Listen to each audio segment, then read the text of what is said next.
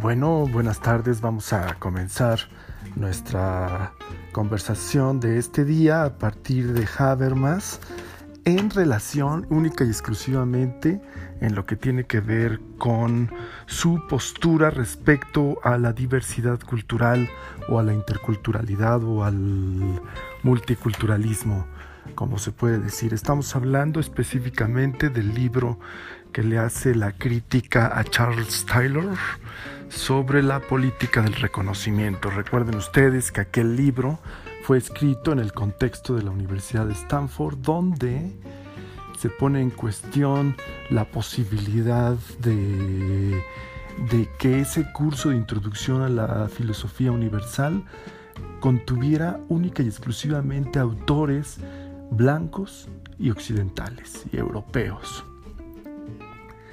De ahí que este, se abre la posibilidad a, que escriban, a que se, a que se, se, tomen en consideración no solamente hombres, sino también mujeres, autoras, no solamente hombres blancos, sino también hombres y mujeres de los distintos pueblos que habitan el mundo. El primer planteamiento que hace Habermas es, toda constitución moderna reposa sobre la idea de un derecho racional. Según esto, todos los ciudadanos entonces se asocian por su propia decisión para formar una comunidad de sujetos de derecho libres e iguales. Es decir, esta posibilidad de hacer sociedad es una que se funda y se encuentra dentro de la voluntad de las personas para hacer este pacto, esta idea. Se presupone la, la, idea de persona jurídica individual como portadora de los derechos. Entonces, puede hacer justicia de esas luchas por un reconocimiento fundado en la diversidad este tipo de constituciones, es decir, una constitución que se funda en la idea de los derechos de la persona jurídica individual puede hacer justicia a las demandas de reconocimiento que las colectividades hacen y realizan? ¿No? Es la primera pregunta, ¿no? ¿Puede armonizarse la teoría individualista de los derechos con esta idea del reconocimiento de un derecho colectivo? Entonces el reconocimiento público como ciudadanos iguales puede requerir, dice, dice Habermas, el respeto de la identidad única de cada individuo, cualquiera sea su grupo étnico, su sexo, su raza, su preferencia, etc. Y el respeto de aquellas actividades o modos de ver el mundo que son objeto de una valoración singular, es decir, de los pueblos como tales.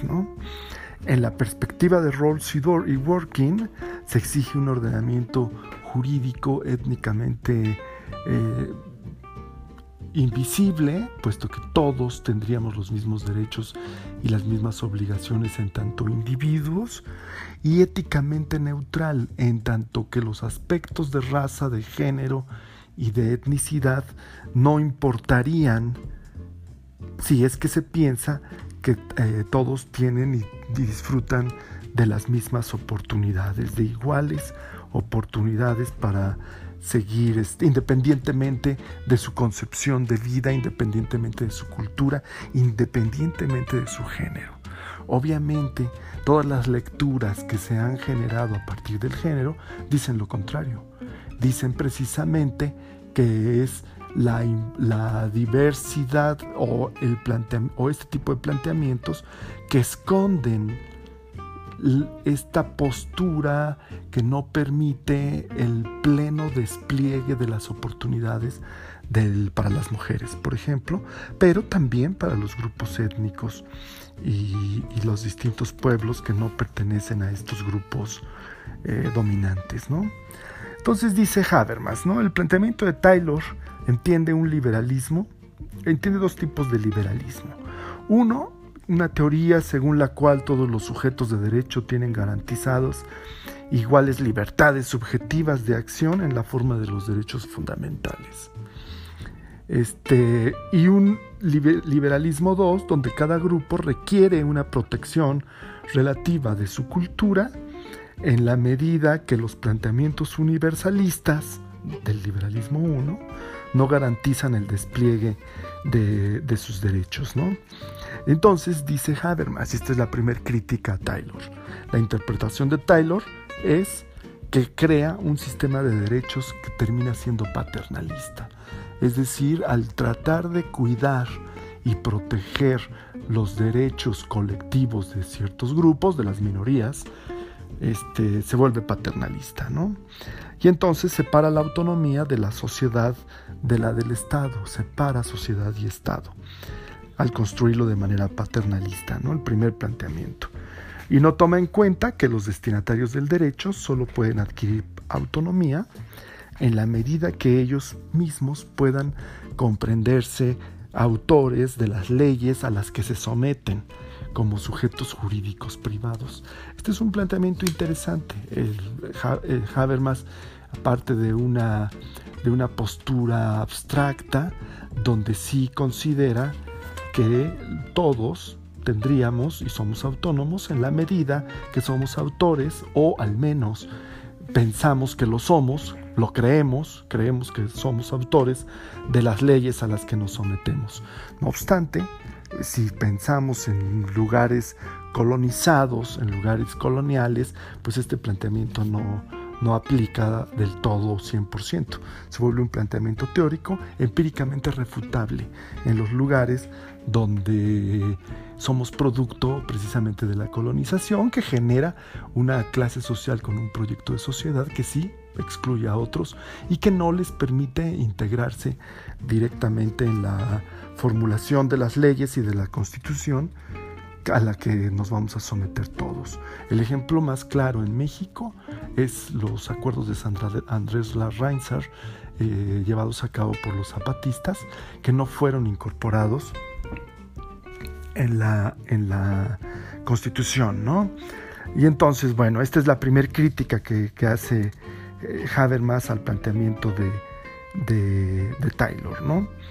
Este, y dice el autor, porque tan pronto como tomemos en serio la conexión interna entre el Estado de Derecho y la democracia, se ve claramente que el sistema de los derechos no es ciego frente a las desigualdades sociales y tampoco frente a las diferencias culturales, nos dice.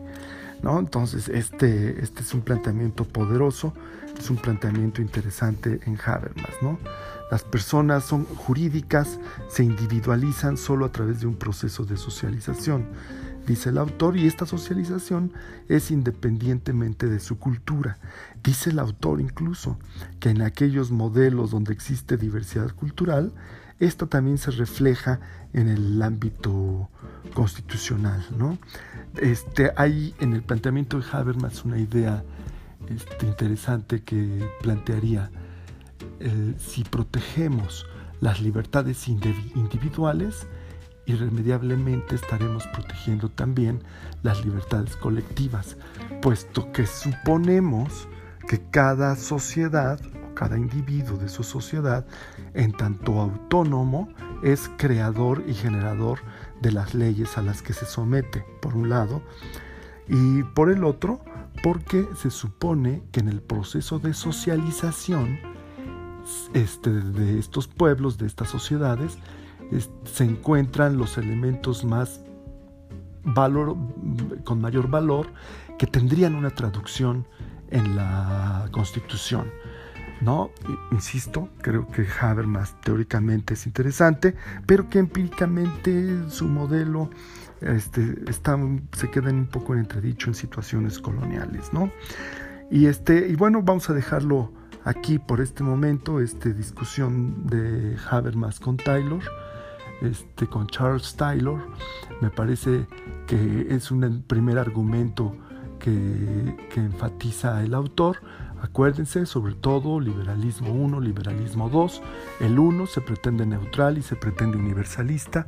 El 2 se pretende, además de neutral y universalista, pretende la necesidad de hacer jurídicamente protección y cuidar a las minorías étnicas, a las minorías nacionales.